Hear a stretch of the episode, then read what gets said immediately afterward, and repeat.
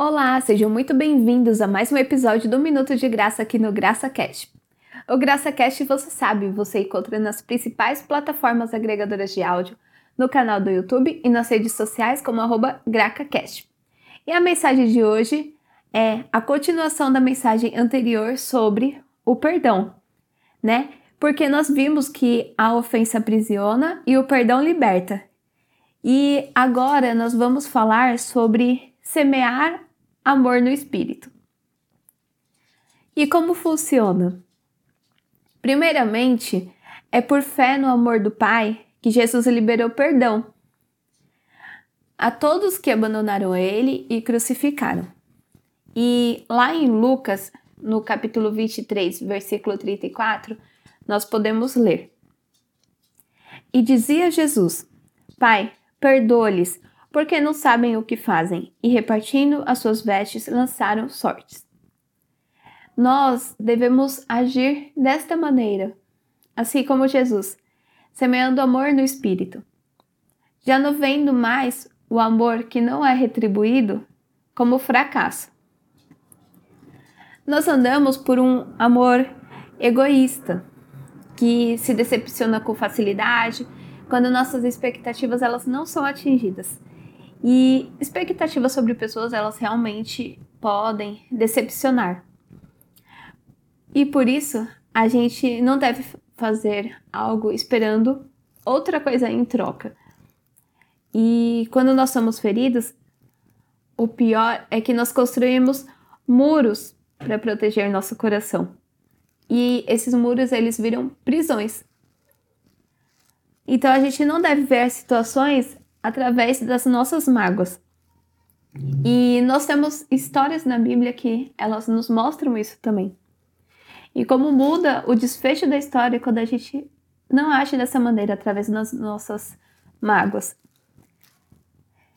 Então, nessas histórias, as pessoas elas poderiam estar ofendidas, ter mudado completamente seu rumo e até mesmo impedido seu relacionamento com Deus. Uma das histórias é de José. Ele foi vendido como escravo e passou por períodos que parecia que não tinha mais solução, que os sonhos de Deus para ele não ia se realizar, que não ia se cumprir. Então ele passou por pro, é, propósitos e processos muito dolorosos, mas esse propósito chegou. A gente também tem a história de Davi. Ele passou por períodos de solidão, ele teve que fugir de Saul, que era uma, uma pessoa muito especial para ele, que ele confiava, que estava ao lado dele. E esses casos de rejeições, o que, que eles nos fazem pensar? No que erramos, com sentimento de culpa, com sentimento de angústia, ou até mesmo de raiva. Mas a gente deve se lembrar de histórias, por exemplo, como a de Davi.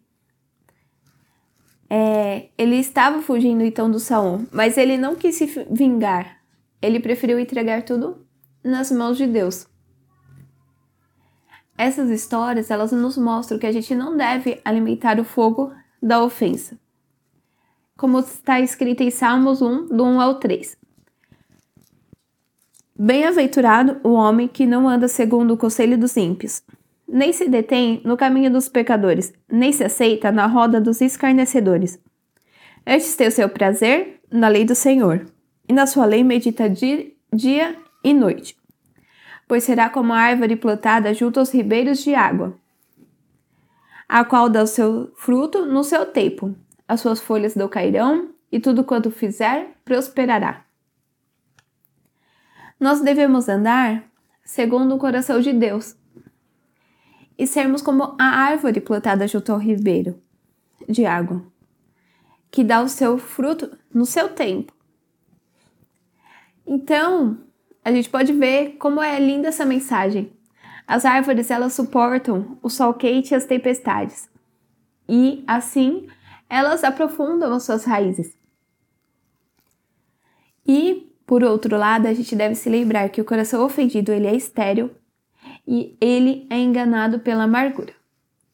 E essa é a mensagem de hoje. Não deixe de compartilhar com quem precisa. de curtir e de nos seguir. Até a próxima!